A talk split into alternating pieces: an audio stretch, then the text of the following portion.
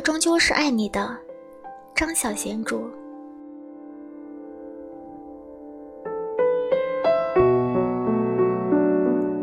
第八章。西西第二天见到戴德里的时候，他坐在办公室那张使得他显得很渺小的高背椅子上，身上穿着一套浅棕色的西装，结着一条小花点的领带，看上去依然像是一个穿了童装的大码的孩子。他真的让人看不出年纪。他禁不住在心里想。他会不会是患了老年症的天才的儿童？或许跟他一样，是个孤儿。他把一份文件放在了他面前，说道：“陆小姐，手续已经办好了。”他望着那个数字，那是一笔很大的钱。但是为什么他没有什么特别的感觉？就好像这些钱不是真的。他在那份文件上签好了字，乖乖的，就像是一个教功课的学生。陆小姐，要是你以后有什么需要，欢迎随时来找我。戴德里两手互握放在桌子上，他的脸上挂着诚恳又聪明的微笑。这一刻，他看起来就像是一个善良的小精灵，有很多法宝。可以为人实现心中的愿望。他开口问道：“戴律师，那天我来到这里的时候，有个人在外面等你。他穿着黑色，哦不，蓝色的夹克，有那么高。他用手比划着，我觉得他好面熟，不知道我会不会是以前见过他。他叫什么名字？”小精灵皱了皱眉头，一时间想不起来他说的是谁。我听到他好像说姓林，名字好像只有一个单字。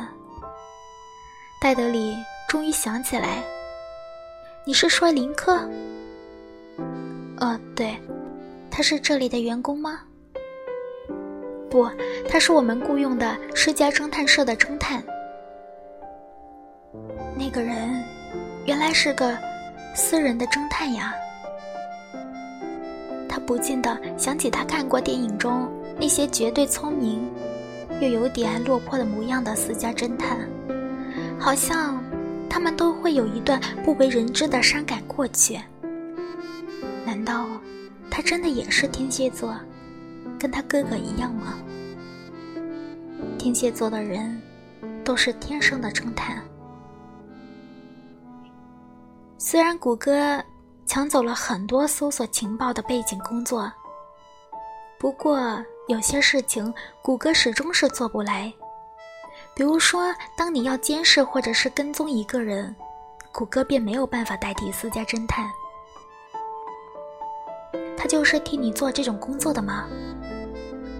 这些只是其中的一部分，要看情形。律师行也是替当事人办事，当然了。当事人的要求，我们也不是全都能办得到。比如说，假如警务处处长太太怀疑她的先生有外遇，我们也不可能叫林克去跟踪警务处处长，除非我们不想活了。他说完，得意地笑了笑，正在为自己的幽默感喝彩。他说：“你可以叫他跟踪我吗？”他看到戴德里的脸上露出了惊愕的表情，就好像是当头挨了一棍子似的，那样子很滑稽。他回过神来问道：“陆小姐，你刚刚说什么？”“我想叫林克来跟踪我。”他说。他知道这个理由有多傻，但他就是忍不住开口。就像是一个人满怀希望的对精灵说出自己的愿望。戴德里不再笑了。陆小姐，我可以知道是为什么吗？跟踪他有什么问题啊？他也不是警务处长。但是他还是编了一个理由：“我现在有钱了，可以做我一直想做的事。我一直想写一本书，一本侦探小说，和跟踪有关，所以我想找些灵感。”戴德里没有表现出相信或者不相信的样子。他猜不透他在想什么，但是戴德里好像也猜不透他在想什么。你就把我当成你的当事人吧，说我是几年前离开离开家的少女，我的爸爸妈妈想知道我的行踪，想知道我过得好不好。你看这样行吗？我会付钱的。他感觉戴德里还在犹豫，他在心里祈祷。求求你答应吧，答应吧！他一脸坚持地望着他。戴德里终于说道：“陆小姐，你确定要这么做吗？”他点点头说道：“戴律师，你不会告诉侦探社和林克，你的当事人其实是我吧？”他神情严肃地回答：“我没有任何理由这样做。”律师是有责任替当事人保密的。那林克什么时候可以正式的开始跟踪我呀？我要安排一下，陆小姐。这种情况除了私家的侦探社那方面的收入费，律师行也是要收取费用的。这并不包括跟踪你的各项开支在内。没关系，他现在有很多钱。这笔钱终于有用途了，陆小姐，你是指定要林克跟踪你吗？我们还有其他的侦探。不，我要他。你需要一份跟踪报告吗？他从来没有想过这一点，戴德里倒是提醒了他。他答道：“我要一份详细的报告。”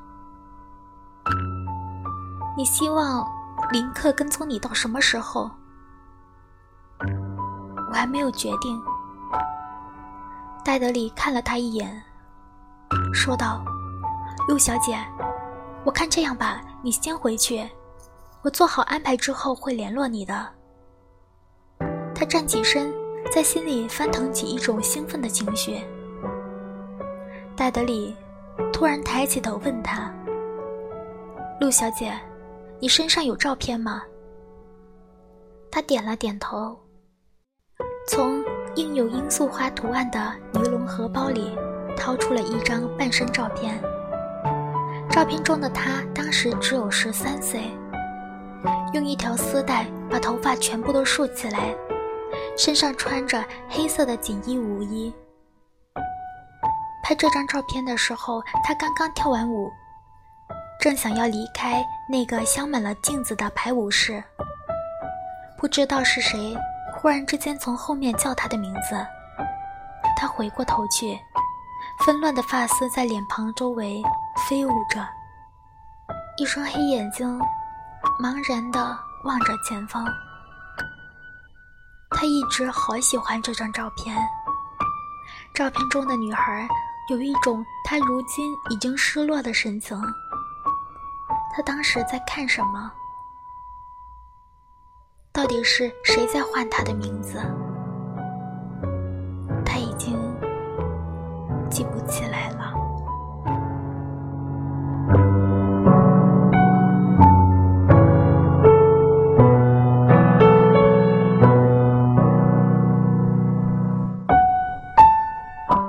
既然说她是几年前离家出走的少女。